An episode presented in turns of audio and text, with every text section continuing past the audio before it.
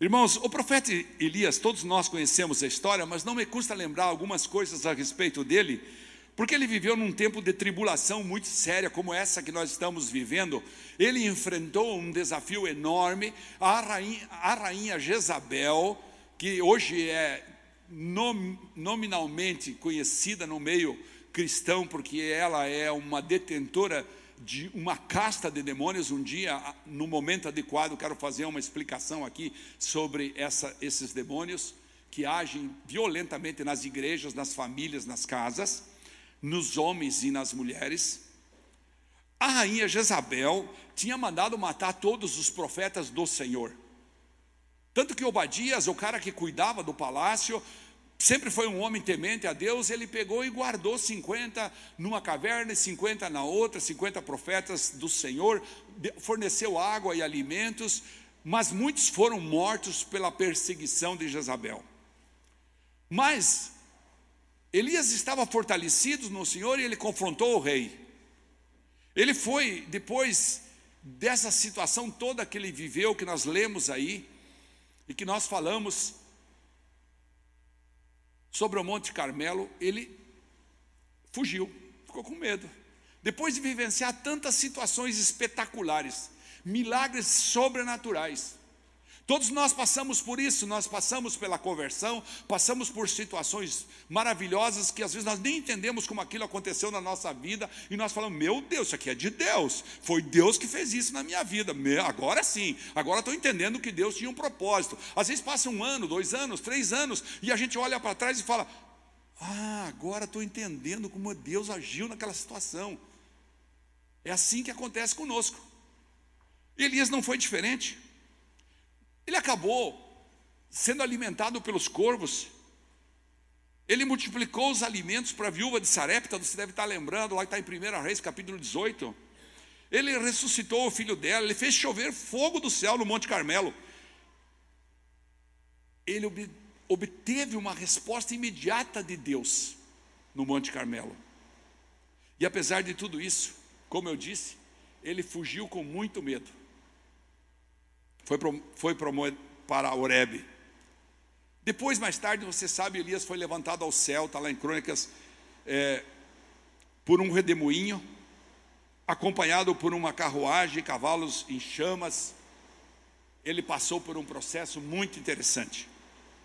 Um homem de Deus, profeta, que a Bíblia fala em Zacarias que ele voltaria no Novo Testamento. Alguns dizem que ele veio na figura de João Batista, alguns teólogos falam. Isso não é comprovado. E assim acontece conosco. Muitas vezes vivemos anos maravilhosos, 2015, 2016, 17, 18, mas quando chegou o ano de 2020, estávamos cheios de planos. Nós, como igreja, estávamos com uma agenda lotadíssima. Nós, como pessoas de negócio, tínhamos outra agenda lotada. Nós, todos nós aqui, tínhamos sonhos para o ano 2020, mas quando chegou no dia 17, 18 do mês de março, parou tudo. Parou tudo. E tudo foi acontecendo de uma forma tão drástica que nos surpreendeu e nós ficamos efetivamente sur, assim, assustados com tudo que nós começamos a viver. No fim, 2020 foi um ano que nos cansou. Foi um ano que muitos de nós nos desanimamos.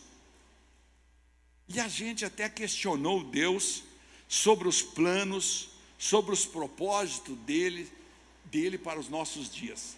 O que será que Deus está querendo com isso? Porque Deus permitiu. Muitos de nós ainda não temos essa resposta. Mas foi um ano, como eu disse para alguém agora há pouco aí, um ano muito pedagógico, né? um ano que nos ensinou muito. Um ano que nós tivemos que nos readequar na nossa vivência familiar? Eu descobri gavetas da minha casa que eu nunca, nunca tinha pensado, nunca tinha mexido. Tem gavetas lá que eu fiquei surpreso com coisas que tinha lá. Eu descobri como se lava a louça adequadamente de uma forma espetacular. Então foi um ano pedagógico em todos os sentidos. Eu até aprendi a fazer algumas comidas que nunca sabia fazer nada. Eu já sei fazer ovo mexido, sei fazer uma panqueca de manhã tinha tempo à vontade. Muitos de nós tiveram oportunidade de aprender. Para mim foi muito bom, consegui ler muito. Outros não conseguiram ler muito, mas conseguiram se adequar a essa situação. Mas muitos estão pensando que já não há mais esperança. Nós vivenciamos, portanto, uma enormidade de situações difíceis, inusitadas para todos nós, imprevisíveis e até desanimadoras. A gente entrou no meio de um furacão de turbulências, né, de tribulações.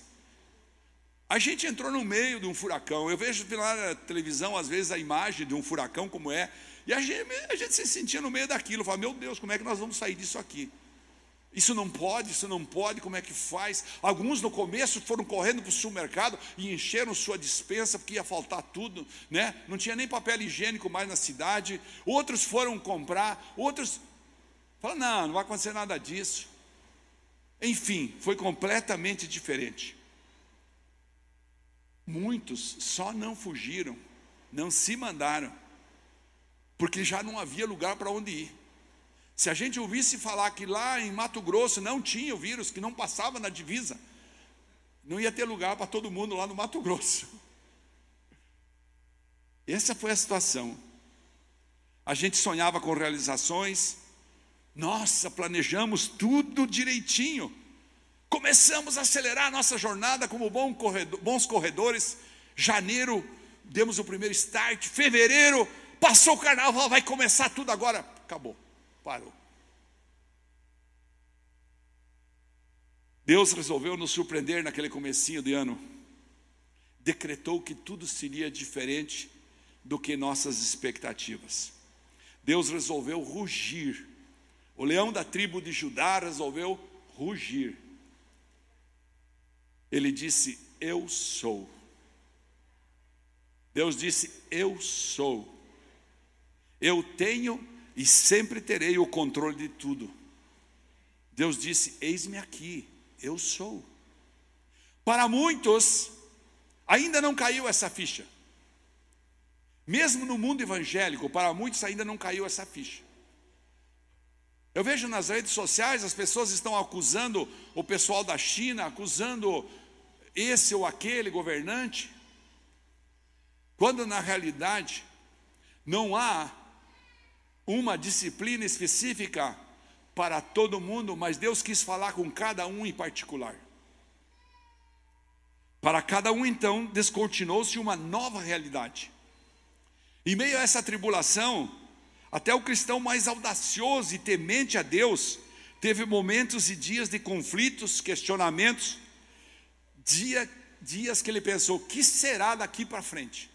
Especialmente quando a gente escutava alguém chegar no sermão da igreja, ou, ou, ou na televisão, ou no rádio, ou em algum lugar, a pessoa dizia: nada mais vai ser como era antes. E aqueles que estavam vivendo uma vida boa falavam: meu Deus, mas por que, que não vai ser mais como era antes? Que pena que vai ser assim. Porém, a palavra esperança para o refugiado estava sempre à nossa disposição na Bíblia Sagrada. Quem se refugiou em Deus passou com menos dor. Quem se refugiou em Deus está dizendo: cresci. Quem se refugiou em Deus está dizendo: amadureci. Deus nunca deixou de oferecer essa esperança àqueles que o buscaram. Deus continuou só dizendo: Eis-me aqui, eu sou. E cada um que quis, ou que quer, ou que vai querer a partir de agora, terá Ele à disposição, porque Ele é assim, Ele sempre está à disposição. Deus sempre esteve presente para mostrar o caminho pretendido por Ele. Ele sempre estava querendo explicar para cada um, individualmente. Não havia uma solução individual para a, a, a, a pandemia. Individualmente você não podia cobrir a pandemia. Mas você poderia participar da solução dela, comportando-se de acordo com a legislação local de cada cidade e cada situação. Então, no coletivo, nós podíamos cooperar, mas não podíamos solucionar. Deus permitiu isso para que cada um de nós entendesse que Ele é soberano sobre a nossa individualidade. Amém? Está entendendo? Está conseguindo me acompanhar? Olha só, Deus mostrou sempre que Ele é a esperança e pronto. Ele é a esperança para você. Ele é a única esperança para você. Você pode repetir isso com o pastor? Diga assim: Deus é a minha esperança. Ele é a tua esperança e ele mostra isso na palavra dele. Deus queria e quer desenvolver nossa esperança baseado na dependência dele. Muitos achavam já que já Deus nem existia. Era um louvor que saía da boca para fora. Era uma adoração frívola.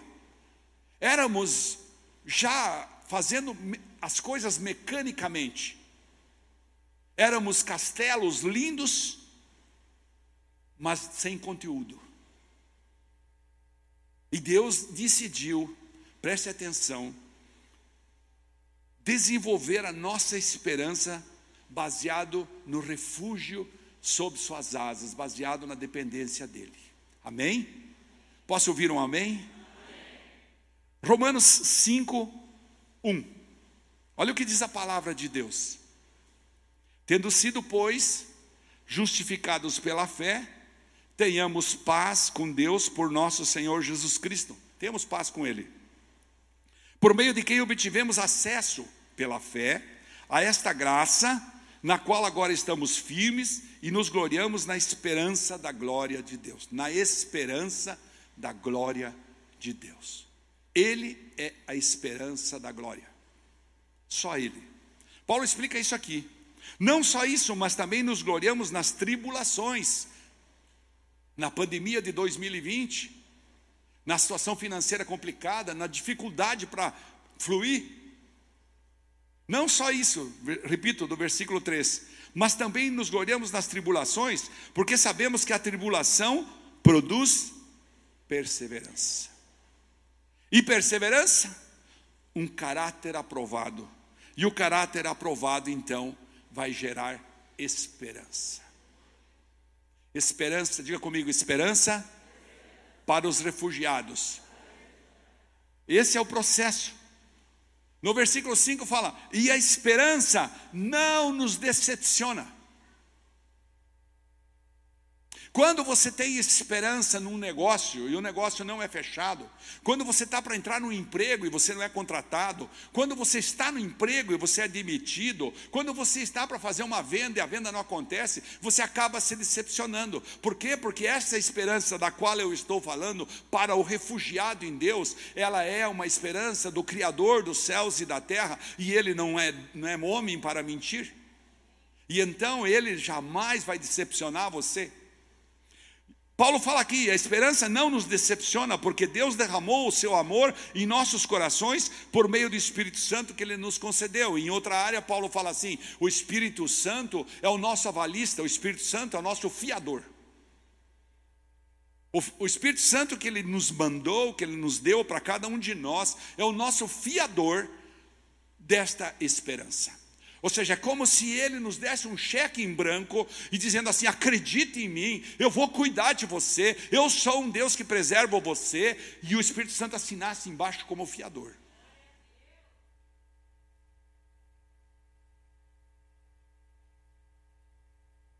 A minha fé, a tua fé, é a certeza de que a tribulação produz perseverança, gerando experiência para que então eu tenha esperança. Está entendendo o que Deus quis fazer conosco, o que Deus está querendo fazer conosco? Diga comigo, a minha fé é a certeza de que a tribulação produz perseverança, gerando experiência para que eu tenha esperança. Você está entendendo o processo, como Deus desenvolve isso na vida da gente? Dava a impressão que Paulo sabia que nós íamos no ano 2020 enfrentar uma tribulação. E que essa tribulação precisava ser vencida e precisa ser vencida ainda com perseverança. E que ela vai gerar uma experiência para nós e que vai terminar, vai ter o cúmulo, o cume dela, a altura maior dela, o poder maior, o peso maior dela, a relevância maior dessa tribulação toda vai se chamar maturidade através da esperança. Você e eu saímos desse processo cheios de esperança, porque há esperança para os refugiados. Irmãos, a Bíblia é a base de sustentação da esperança em nossa vida. A Bíblia é a palavra de Deus que quer desenvolver a nossa esperança baseado na dependência dele. Eu sei que é complexo essa palavra que eu estou dando para você, mas você precisa entender que é na dependência dele que você vai crescer em esperança. Quanto mais você jogar na mão dele o problema, quanto mais você entregar, quanto mais você disser, é contigo, Jesus, é contigo, Espírito Santo, vem, é contigo, Deus, o Senhor é que sabe, o Senhor é que faz, eu, eu me entrego em tuas mãos, problema é seu. Claro, cada um de nós tem nossa sanguinidade, cada um de nós tem nossas lutas, tem nossas coisas, mas quanto menos você for relevante, mais ele for atuante na sua vida, mais esperança, mais dependência você vai criar.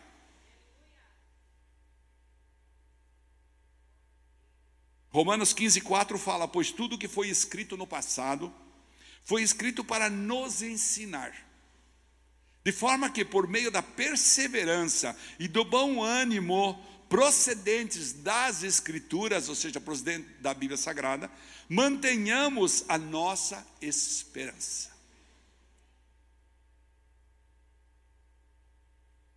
Vou repetir esse verso, deixa ele aí, faz favor.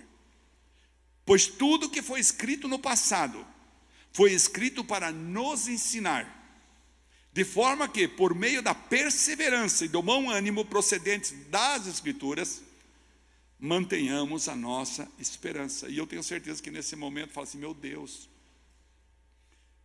como eu perdi tempo, como eu deixei de ler a palavra no ano 2020, como eu li pouco a palavra. Meu Deus, como eu preciso me aprofundar na palavra. Aqui está a promessa. Então, se você lê, se você estuda, se você pratica a palavra de Deus, você está fadado a ser um vencedor. Mas se você não lê, se você não estuda, se você não pratica a palavra de Deus, você vai ser um carvão fora do braseiro. E você vai ser incluído entre os sofredores, entre aqueles que não têm esperança, entre os desanimados, entre os abatidos. Agora, como Deus é bom, né? Ele permite que eu e você possamos escolher. Eu e você podemos escolher. O que é que você escolhe? Você escolhe estar dentro do braseiro de Deus? Você escolhe estar no fogo? Você escolhe queimar de amor por Ele? Você escolhe colocar Ele acima de tudo e de todos na sua vida? Quando você tem em sua dependência de Deus,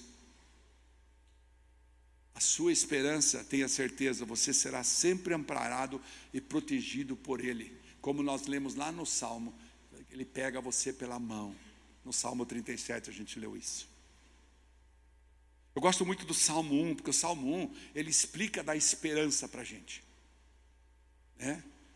Ele fala assim, ó, a partir do verso 1, o Salmo 1 fala assim: como é feliz aquele que não segue o conselho dos ímpios, não imita a conduta dos pecadores, não se assenta na roda dos zombadores, ou seja, aquele que não vai atrás das coisas do mundo, do que estão falando aí, aquele que vai buscar na palavra realmente os conselhos do Senhor.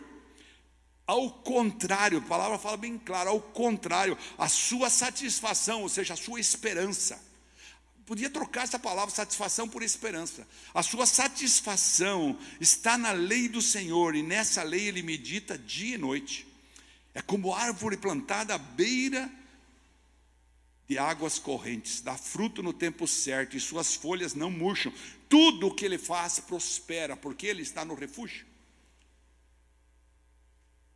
Não é o caso dos ímpios, são como palha que o vento leva. E os cinco que eu gosto muito por isso os ímpios não resistirão no julgamento, nem os pecadores na comunidade dos justos, pois o Senhor aprova o caminho dos justos, mas o caminho dos ímpios leva à destruição. Então, queridos irmãos, qual é a receita para 21? Para 2021? Qual é a receita? É buscar sabedoria que vem do alto, através do Espírito Santo. Diga comigo, eu preciso, para ser bem pedagógico, eu preciso buscar sabedoria que venha de Deus através da palavra. Amém? Glória a Deus.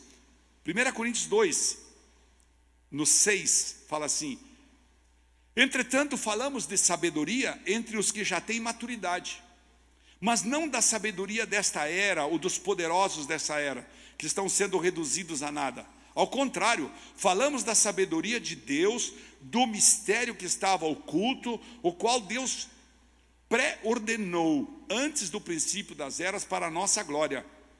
Nenhum dos poderosos desta era o entendeu, pois se o tivesse entendido, não teriam crucificado o Senhor da glória. E aí vem, eu fiz essa leitura para introduzir o versículo 9. Todavia, como está escrito, olho nenhum viu, ouvido nenhum ouviu, mente nenhuma imaginou o que Deus preparou para aqueles que o amam. Você ama Deus? Você pode dizer sim? Você ama Deus? Então, se você ama Deus, você está incluído aqui, ó. Você pode ter esperança grande, a maior que todo mundo. Você pode andar no ônibus ao lado das pessoas e dizer: Não, eu tenho mais esperança, porque eu amo Deus, porque eu amo Jesus, porque eu adoro Deus, porque eu leio a palavra, porque eu pratico a palavra. Eu sou uma pessoa que sou diferente mesmo. Por quê? Porque eu sou um bem-aventurado. Eu sou um bem-aventurado, eu sou feliz. Eu não, não sigo o conselho de ímpios, de ímpios, perdão olho nenhum viu, ouvido nenhum ouviu, mente nenhuma imaginou o que Deus preparou para aqueles que o amam. Você pode repetir isso comigo? Diga assim: olho nenhum viu, ouvido nenhum ouviu, mente nenhuma imaginou o que Deus preparou para aqueles que o amam. Aplauda o Senhor por isso. Aplauda o Senhor por isso.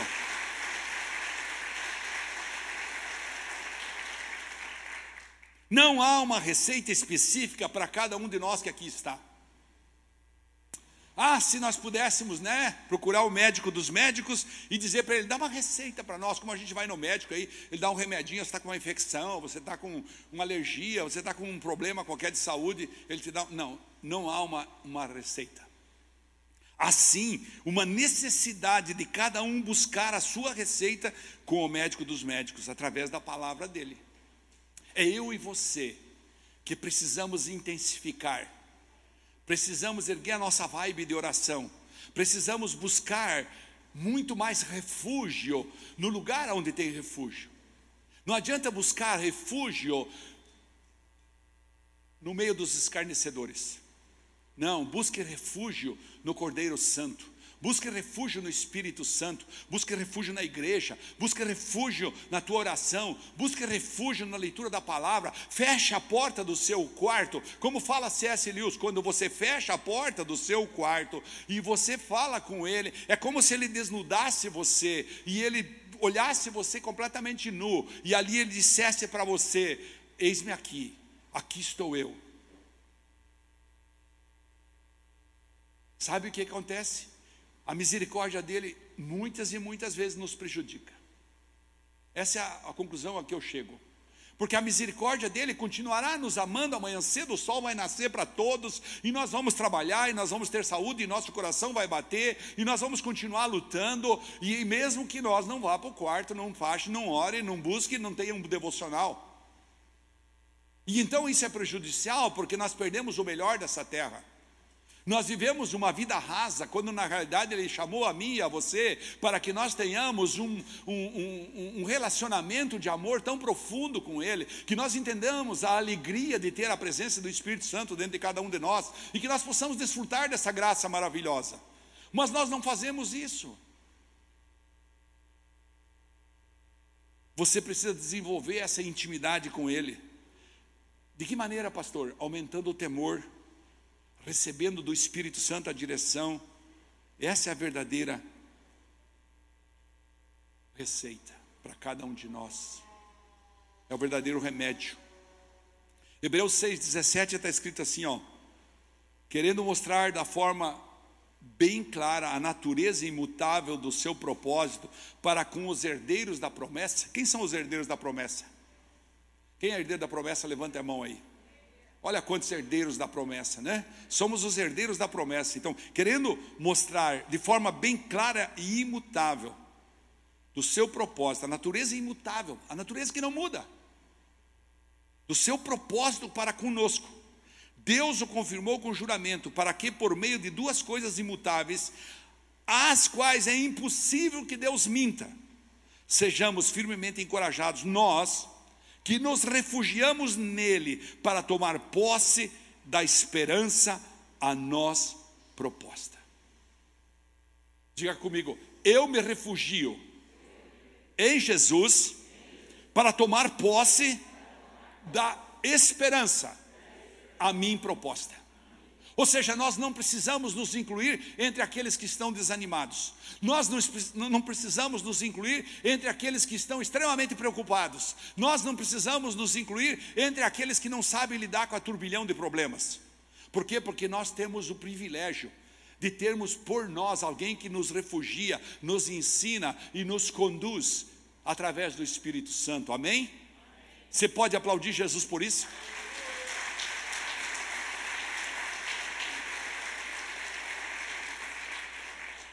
Olha para quem está do teu lado e diga assim: ó, você não quer perder a esperança esse ano? Faça de Deus o seu refúgio. Não há nada que vai decepcionar você quando é de Deus.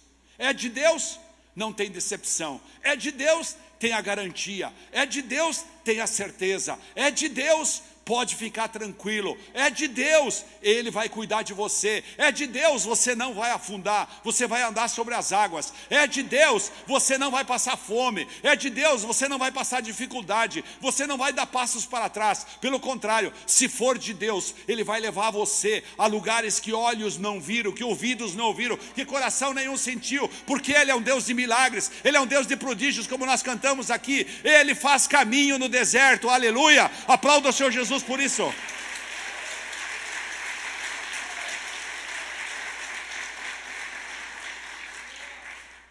Irmãos queridos, escute só. Você entende uma coisa: o que é uma âncora de um barco? Todo mundo sabe aqui, porque estamos na beira-mar, né? Todo mundo sabe o que é uma âncora. E o versículo 19 desse Hebreus 6 fala assim: temos essa esperança como âncora da alma firme e segura. Âncora da alma, firme e segura, a qual adentra o santuário interior por trás do véu, onde Jesus nos precedeu, ele foi antes que nós lá, entrou em nosso lugar, tornando-se sumo sacerdote para sempre, segundo a ordem de Melquisedeque. Ou seja, Jesus já foi na frente, Deus vai na frente, quebrando as correntes, Deus vai na frente, acabando com os grilhões, Deus vai na frente solucionando problemas, Deus vai na frente decretando milagres, Deus vai na frente, Ele só espera que a gente tenha um coração disposto a estudar, a ler, a buscar, a orar, a montar a intimidade, a invocar o nome dEle, a clamar por Ele, porque senão Satanás que anda por redor também não vai perder tempo. Então a esperança é fazer de Jesus o lugar centralizado da nossa vida. Ele precisa ser o centro. Não são os seus negócios. Não são, não é o seu dinheiro. Não são os outros deuses como os deuses de Baal. Muitos de nós cultivam deuses dentro de si. É o seu carro, é a sua esposa, é o seu esposo, é o seu namorado, é a sua namorada. Não. Jesus precisa ser o centro maior de tudo. Essa centralidade é de infinita importância. Se você conseguir entender isso no ano 2021, quando chegar janeiro de 22, você vai olhar para trás e vai falar: Meu Deus, valeu a pena.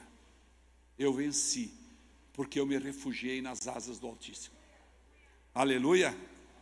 Para você viver a plenitude de Deus, com total esperança, querido nós precisamos sim nos submeter à autoridade de Cristo. Não tem como você querer é, viver a esperança de Deus sem se submeter à autoridade de Jesus. Esta submissão à pessoa de Cristo vai nos dar refúgio e posse da esperança, é a nossa âncora. É a nossa âncora. Ele pre precedeu a gente no Santo dos Santos. Ele precedeu, ele já pagou tudo. Ele já levou tudo sobre na cruz.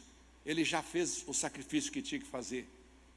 A nós nos resta colocar ele acima de tudo em nossa vida à medida que você e eu conseguimos colocá-lo acima de tudo em nossa vida, e é isso que nós vamos comemorar com a Santa Ceia, colocar ele acima de tudo, acima das nossas razões pessoais, acima das nossas finanças, acima da nossa saúde física, acima da nossa saúde emocional, acima dos nossos dissabores, acima das nossas discussões, acima dos nossos entendimentos carnais, acima das coisas da nossa alma. À medida que você consegue entronizar Jesus como o Senhor e Salvador, mas acima de tudo como o Senhor, você consegue colocar Ele acima de tudo, acima da tua loja, acima do teu dinheiro, você consegue cumprir com Ele aquilo que Ele pede, você você consegue obedecê-lo perfeitamente, então você vai ver o refúgio dele chegar, e a cada momento, se você deslizar, ele vai pegar no teu braço e vai dizer: Não, deixa que eu te cuido. Deixa que eu te levo, você vai perceber a presença dele, você vai receber, receber dele a inspiração do Espírito Santo, você vai receber destino, você vai receber sanidade, você vai receber cura, você vai receber alegria, você vai receber propósito, você vai receber tudo o que você está buscando no Evangelho. Amém, irmãos? Amém. Aplauda o Senhor Jesus por isso.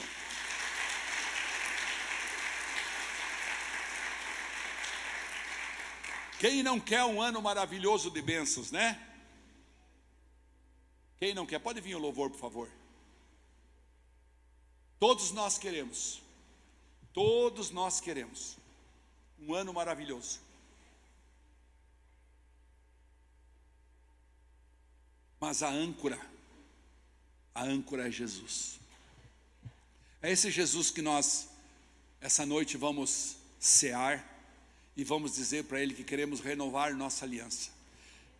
E essa noite, eu quero que você renove sua aliança na esperança maior, submetendo-se, submetendo-se à autoridade dEle, dizendo para Ele: Jesus, eu quero cear essa noite,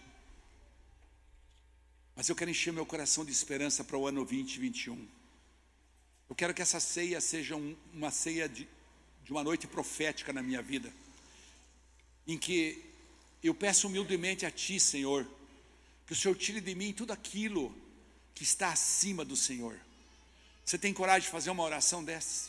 Você dizer para Ele: tira de mim aquilo, que, qualquer coisa que eu coloco acima do Senhor na minha vida. Eu quero te entronizar como a supremacia sem precedentes. Eu quero te colocar como o Senhor dos Senhores na minha vida.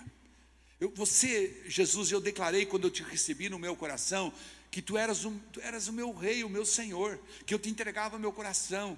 Mas os anos estão passando, os dias estão passando, e eu de repente estou colocando negócios, empresa, casamento, vida, dinheiro, poder, fama, sexo, sei lá o que, acima de ti. Eu quero essa noite colocar isso abaixo de ti. Eu quero colocar o Senhor acima. Eu quero declarar que tu és o Senhor da minha vida, que todas as coisas da minha vida, todas, irmãos, eu não disse algumas, eu quero que você faça essa oração, por isso eu estou pressupondo ela, porque eu preciso muito que você entenda isso. Nós precisamos ter a esperança no refúgio, e para nos refugiar nele, ele precisa ouvir de você, ele precisa ouvir de mim, que Ele é o Senhor, que Ele é o nosso refúgio, que Ele está acima de tudo que eu tenho, tudo que eu sou, tudo que eu faço. Diga comigo, Jesus, Tu estás acima de tudo que eu tenho, de tudo que eu faço, de tudo que eu sou.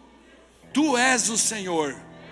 Você consegue dizer isso? Fique de pé, levante sua mão, levante sua mão e diga de novo, diga de novo com o pastor, diga assim: Jesus, vamos fazer isso profético, lindo, diga forte, diga: Jesus, tu és o meu Senhor, por isso tu és a minha esperança para o ano 21, e essa noite Eu quero cear, declarando no mundo espiritual e no mundo natural que tu és o Deus da minha vida e que nada na minha vida é mais importante, tem mais valor do que a tua, o teu senhorio.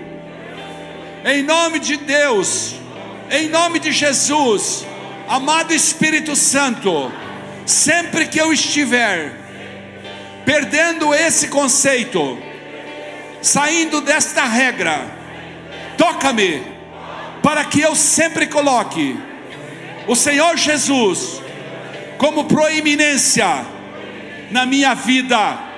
Amém. Aplauda o Senhor Jesus.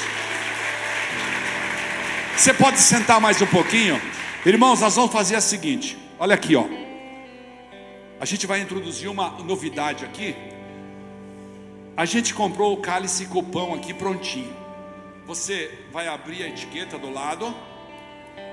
Essa partezinha de cima é o, o container que tem o pãozinho dentro. Ó. Ele abre automaticamente. Você pega o teu pãozinho, o teu copinho, teu copinho está fechadinho aqui. Os irmãos vão distribuir para você, né? Só, só abrir um aqui para mostrar para você. Não se preocupe, né? Então tem um containerzinho que tem o pão e o suco que está fechadinho. Depois você vai abrir o teu suco. Nós vamos orar antes de você abrir. Nós vamos consagrar. Então os irmãos já podem distribuir enquanto nós vamos cantar um louvor. Por que, que você vai ficar sentado? Porque é mais fácil para distribuir sentadinho. Mas não deixe de adorar a Deus. Esse é o momento que você precisa adorar. Adore Deus, coloque Ele acima de tudo. Diga, diga você no teu coração. Agora você fez uma oração repetida que o pastor disse para você fazer. Mas esse é o momento que você precisa colocar o seu coração, a sua alma, o seu espírito na mão do Senhor. Esse é o momento de você preparar a Santa Ceia sua. Como eu disse, não há uma receita para todos, é uma receita pessoal para você. Vocês podem então distribuir em cada lugar. Eles vão passar e vão passar as, as, as, as, as folhas. Isso. Pode, pode ir, faz favor. Hoje vai ser diferente um pouquinho. Nós vamos adorar a Deus. Pode ficar tranquilo, vai chegar aí para você. Todos vão receber. Aleluia.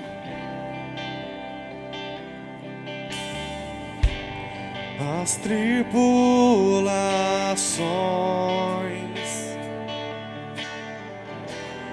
deste tempo presente Não se comparam com a glória que virá. não se comparam Por isso há esperança. com a glória.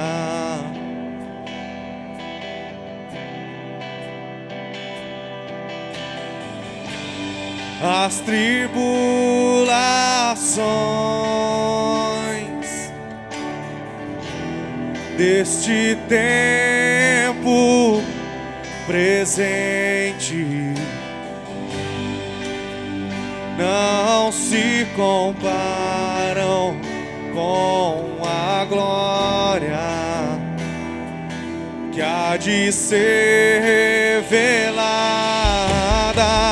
Nem olhos viram, nem ouvidos ouviram, nem jamais chegou ao coração do homem. O que o Senhor tem preparado para aqueles que o amam. Nem Você que recebeu o seu cálice, fique de pé. Quem já recebeu o cálice, fique de pé. Nem olhos viram, nem ouvidos ouviram, nem jamais chegou ao coração do homem. O que o Senhor tem preparado para aqueles que o amam. Nem olhos virão, nem olhos viram, nem ouvidos ouviram, nem jamais chegou ao coração do homem.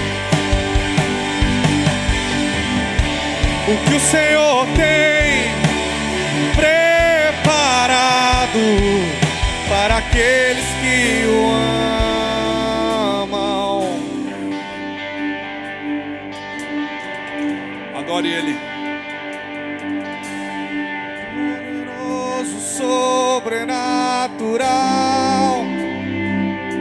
é sublime, é eterno, é poderoso, poderoso, é sobrenatural, sobrenatural, é constante, é sublime, é sublime, nunca falha, é eterno,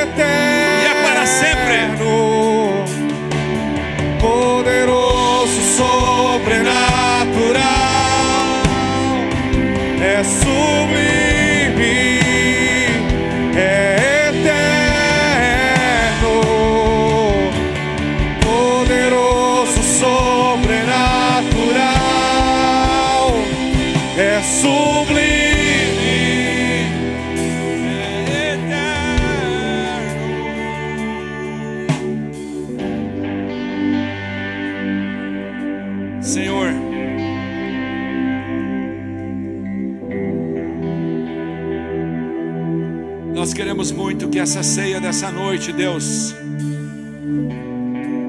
seja profética na vida de cada um de nós. Nós escolhemos decidir que Tu és a nossa esperança.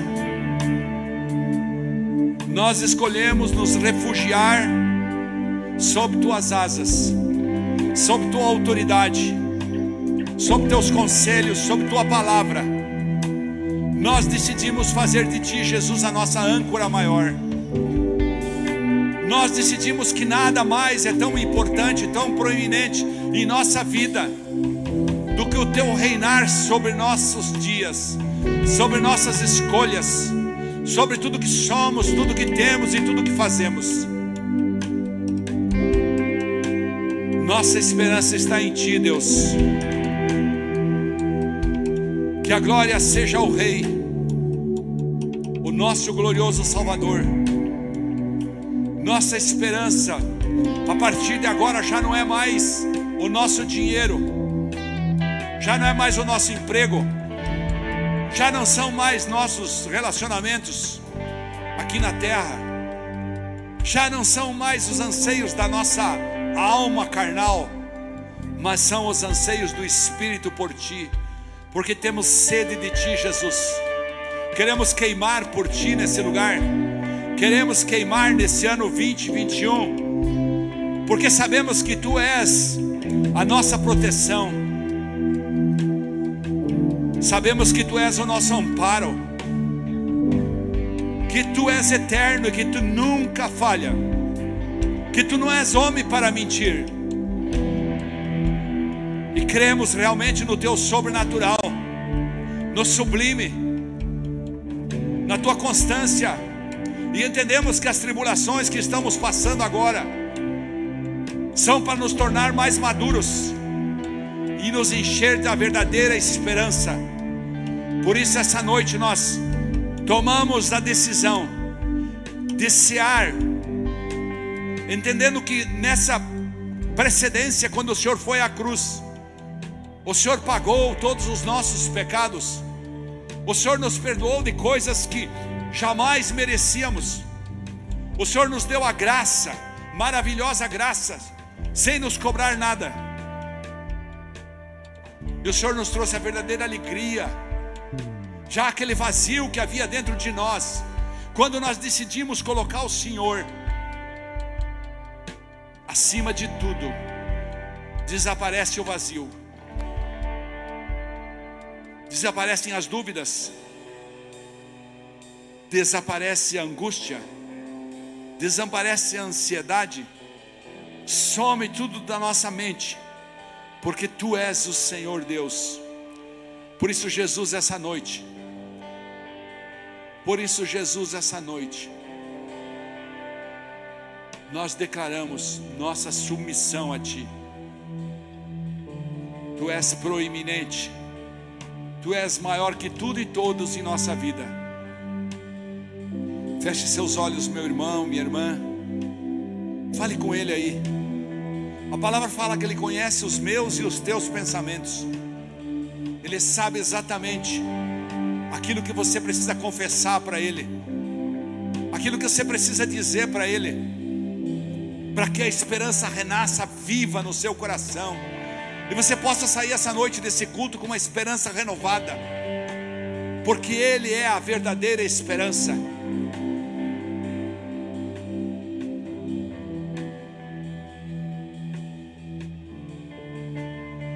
Converse com Ele. Deixa Ele sussurrar o amor dele no seu ouvido. Deixa o Espírito Santo assinar a garantia para você.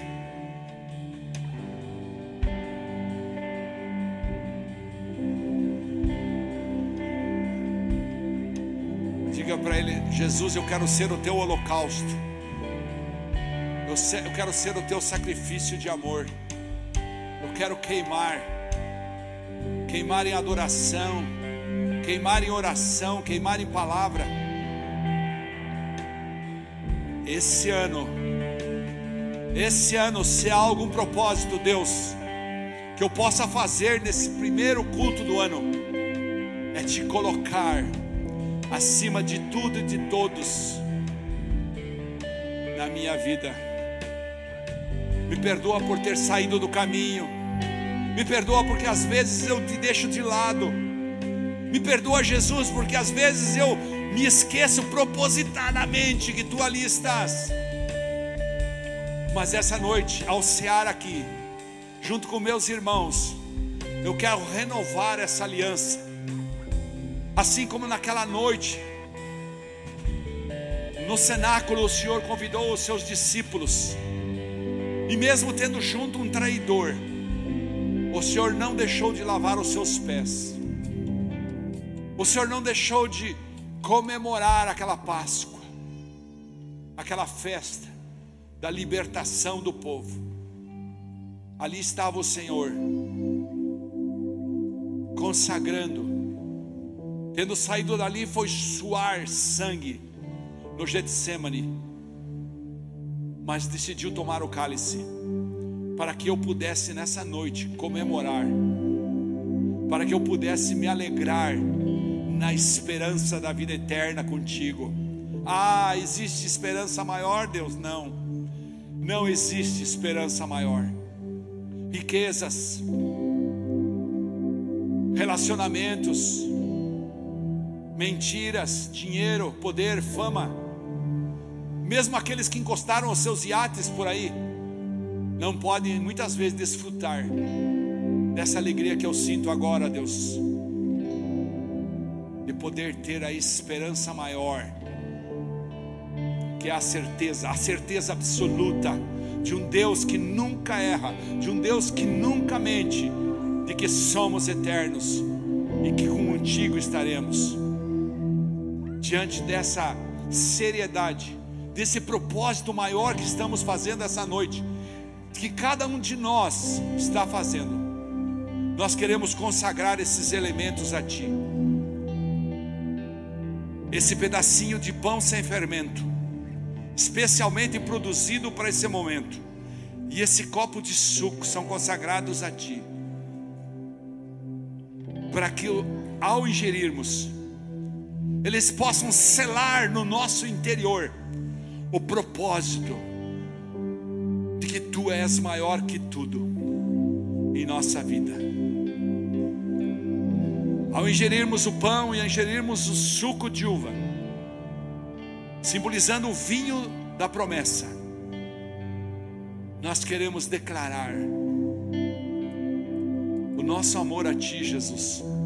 Por isso consagramos a Ti esses elementos, pedindo que o Senhor faça o sublime, faça o sobrenatural, faça o extraordinário agora em nossas vidas, produzindo em nós essa hierarquia soberana de que Tu és maior que tudo para nós. Em nome de Jesus.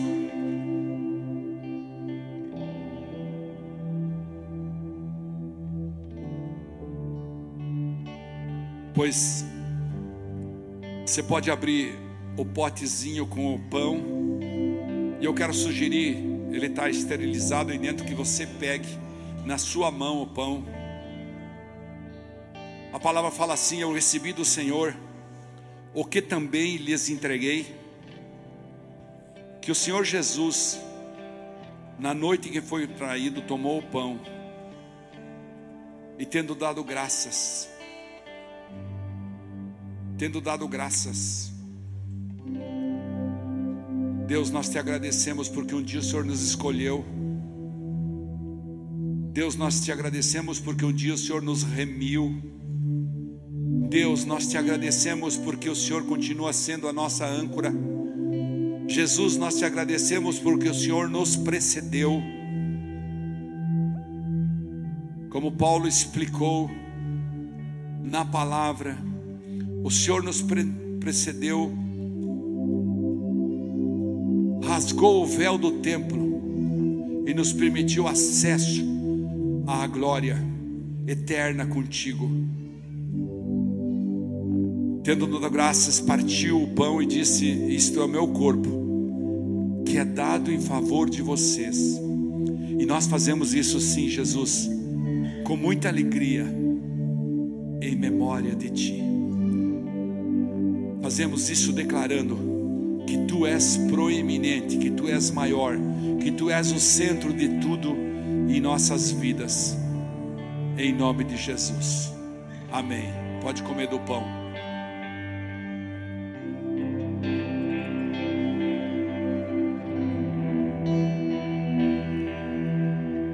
Se abre o seu cálice. Ele tem uma pequena orelhinha que facilita isso.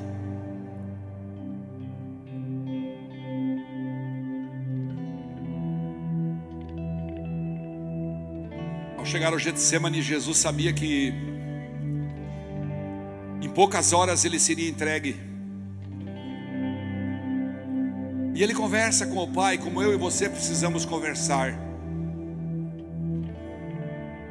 Ninguém é douto, ninguém é especialista em oração, mas todos nós sabemos falar. E Jesus conversou com o Pai: Se for possível, afasta de mim esse cálice. Mas ele entendeu, já na sequência, ele entendeu que, como cordeiro, ele pensou em mim e em você. Naquele momento, ele pensou em mim, ele pensou em você. Então ele decidiu ir à cruz. É o terceiro dia venceu a morte. E hoje, em memória dele, nós podemos tomar esse suco. Como se fosse o vinho que ele tomou naquela noite no cenáculo. Depois da ceia, ele tomou o cálice das suas mãos e disse: Esse é o cálice da nova aliança no meu sangue. Façam isso sempre que eu beberem em memória de mim. Façamos isso.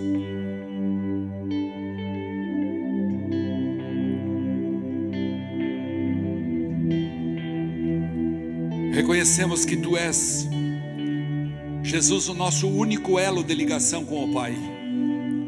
Reconhecemos, Jesus, que tu és o nosso único intercessor e que tu és o nosso Salvador e o nosso remidor. Que a tua graça nos basta e por isso decidimos essa noite, profeticamente nessa ceia, te colocar acima de tudo em nossas vidas. Tudo é importante, mas você é sublime, é extraordinário, é sobrenatural, é extraordinário. Poderoso, sobrenatural, é sublime, é eterno. Poderoso, é poderoso, sobrenatural, é sublime.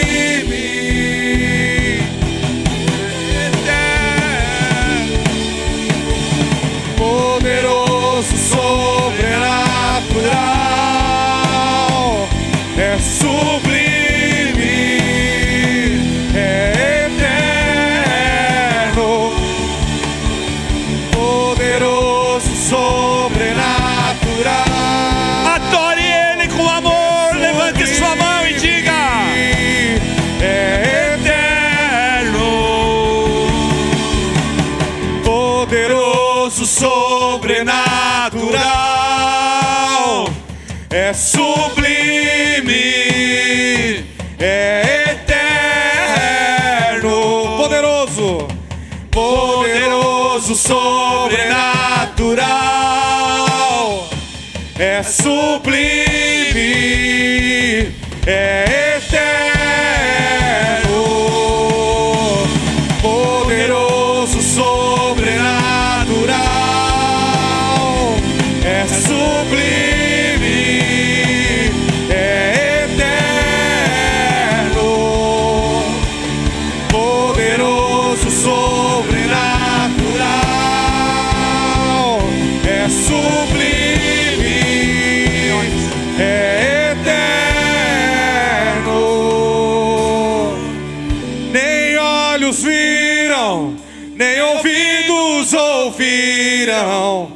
nem jamais chegou ao coração do homem.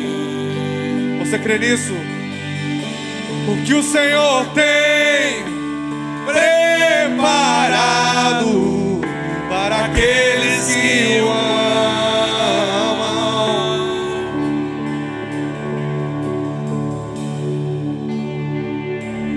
Nada, nada nessa terra pode se comparar. Nada nessa terra pode se comparar com aquilo que está preparado para mim e para você na eternidade. Nada, nem o melhor carro, nem a melhor casa, nem o melhor investimento, nem o melhor emprego, nem o melhor relacionamento. Tudo isso vai passar muito rapidamente, como peregrinos. Mas o sobrenatural, o sublime, o extraordinário, aquilo que está preparado para mim e para você na eternidade, nada se compara.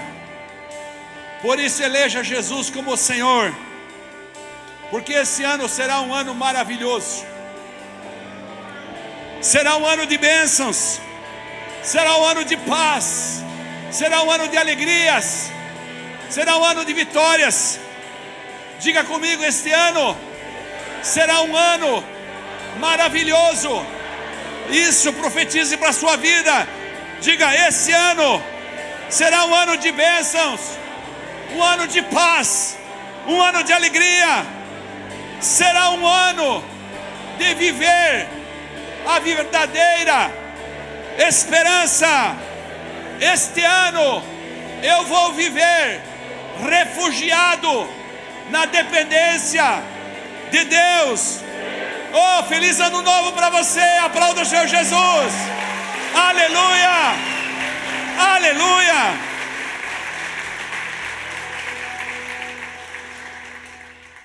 Sabe, irmãos, essa semana uma pessoa que está aqui na igreja, inclusive, mandou para mim assim: Ó, oh, pastor, lembrei de um texto que está em 18:34 de Salmos.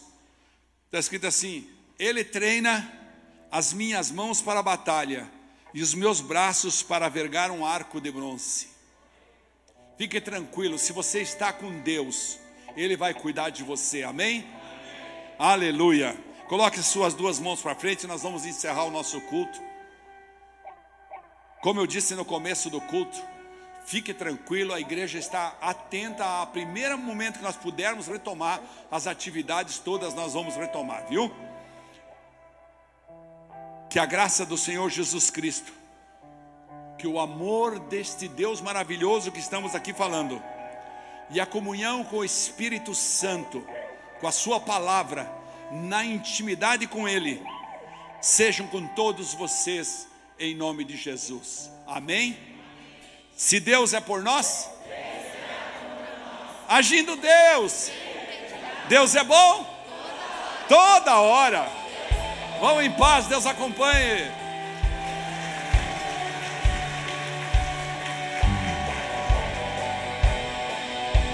Se você quer comprar no bazar, hoje está aberto de novo. O bazar está aberto.